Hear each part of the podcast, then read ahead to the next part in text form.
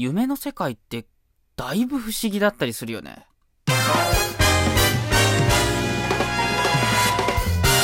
タンラジ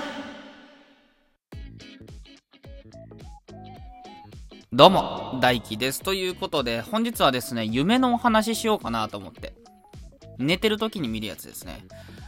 あれって、まあ、みんなそうだと思うんだけど、何個の夢っていうのばっかりだと思ってて、で、今まで見た夢の中で、で、かつ覚えてる夢の中で、結構奇妙で、でも生々しくて、印象に残ってる夢があってね。っていうのが、その夢の設定では、自分がね、戻りたい戻りたいって強く念じると、過去に戻ることができる。っていう能力を持っている設定の夢なのね。で、夢の中で私は、実際の自分の記憶を元にね、これまでの歴史をたどるような形で、夢の中でパッと起きるわけよ。寝てた場所でね。で、うっ戻りたいって念じた途端に、今社会人じゃん。大学に入ったばっかりの頃に、ってこ戻れたりするわけよ。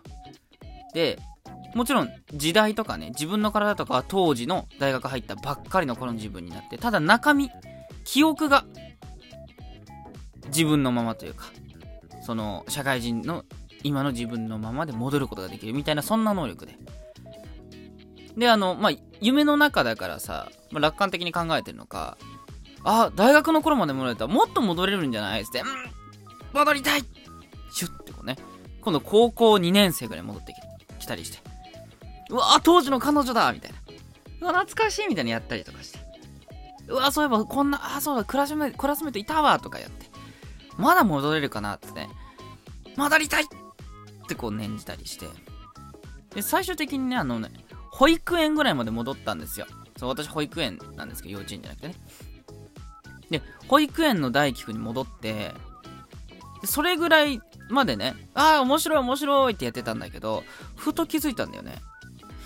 あれ？これ、過去に戻れるけど、現在の自分のところの体にね、また戻ることできんのかなと思って、今度はその未来の自分のね、まあ、要は現在の自分に元に戻りたいって念じたんだけど、戻れなかったんだよね。その瞬間に、ゾゾゾゾってして、え、ちょっと待ってと思って。今なんとなく楽しいからっていうだけで、保育園まで戻ってきちゃったけど、っていうことは、保育園のこのタイミングから社会人になるまで出会った全ての友達、恋人、そして家族との思い出とか、全部なかったことになってる。やばい、めちゃくちゃ怖いと思って。すごく寂しくなって、まだ夢見てるんだけど、続くんだけど、家に帰ってね、親に、父親に言うわけよ。自分の状況を説明すんの。ねね、聞いて聞いてっつって。信じられないと思うんだけど、今、私は、ね、例えば今だったら2022年の2月5日から、この時に、タイムリープしたの。だけど中身はもう20代の大人なんだけど、でも今体は保育園生で、あの、その、すごく怖くて、どうしたらいい？助けてほしい一緒に考えてほしいって必死になって親に、父親にね、説明するんだけど、なあ、大輝なんかまたおかしなこと考えたのか？みたいな。なんか夢でも見ても寝ぼけてんじゃないのか、お前。みたいな。大丈夫、大丈夫って。美味しいもん食って寝たら治るよ、みたいなね。もう楽観的なわけですよ。だから冗談言ってると思ってるから。でもこっちは必死で涙目で訴えるわけよ。違う、違うんだよ。もう戻れないかもしれないの。どうしよう。一緒に本気で考えてよって。で、本気で言っていく中で、あ、そうか。こいつ本当、本気でなんか言ってるんだなっていう風にこう父親がね、気づいてくれたような描写で。そこじゃ一緒に考えるけど、でも、話を聞いてる限りだと、過去には戻れるけど未来に戻れないんだろう。それじゃあ、これからまた同じように歴史を辿っていくしかないんじゃないかって。その言葉言われた時に、ものすごく喪失感があって、気づいたんだよね。今当たり前と思っている人間関係とか支えてくれてる人たちの存在ってめちゃくちゃでかいんだなってそれ夢を通じて思いました。過去に戻るというだけで、全てが失われたように感じたんで、喪失感がすごかったっていう、そんな話でございました。ね。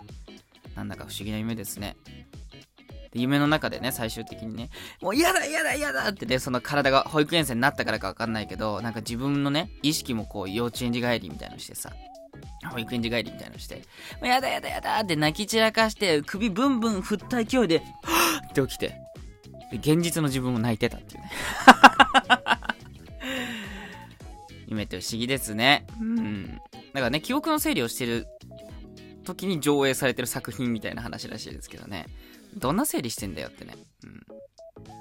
皆さんのね、えー、不思議な夢なんかをね、もしよかったらお便りで教えてください。もしよくなくても教えてほしいです。興味あるんで。さあ、えー、こんなこと言ってるね、えー、私の収録、単ラジでございますが、ただいまですね、提供希望券募集しております。お送りいただいた方はですね、冒頭でですね、え誰々さんの提供でお送りしておりますということでね、お名前呼びをさせていただいておりますので、ぜひぜひね、いただけると嬉しいです。よろしくお願いします。応援よろしくお願いします。ということで、また次の収録でお会いいたしましょう。大輝でした。